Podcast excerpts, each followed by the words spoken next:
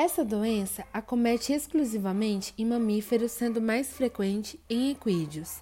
Porém, existem alguns relatos de infecção humana, mas por esses casos são bem mais raros e geralmente envolvem indivíduos que trabalham em laboratórios manipulando vírus ou em profissionais que lidam diretamente com animais infectados.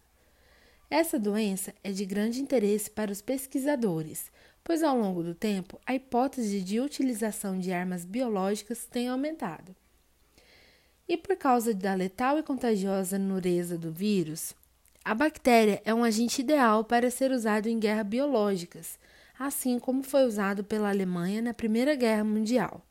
Existem alguns relatos da guerra onde a Alemanha, possui um programa de sabotagem biológica contra países inimigos, distribuiu agentes disfarçados que tentavam infectar rebanhos, os quais seriam enviados a países aliados, com a intenção de infectar o gado e promover a transmissão do agente para os humanos.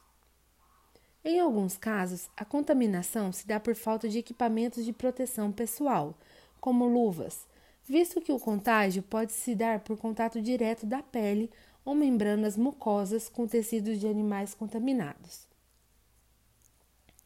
Visto isso, em seres não humanos, essa patogênia é transmitida por meio do consumo de produtos que contêm a bactéria Burkholderia mallei, sendo o microorganismo causador do mormo, transmitido por descarga nasal purulenta eliminada por animais doentes infectados por inalação.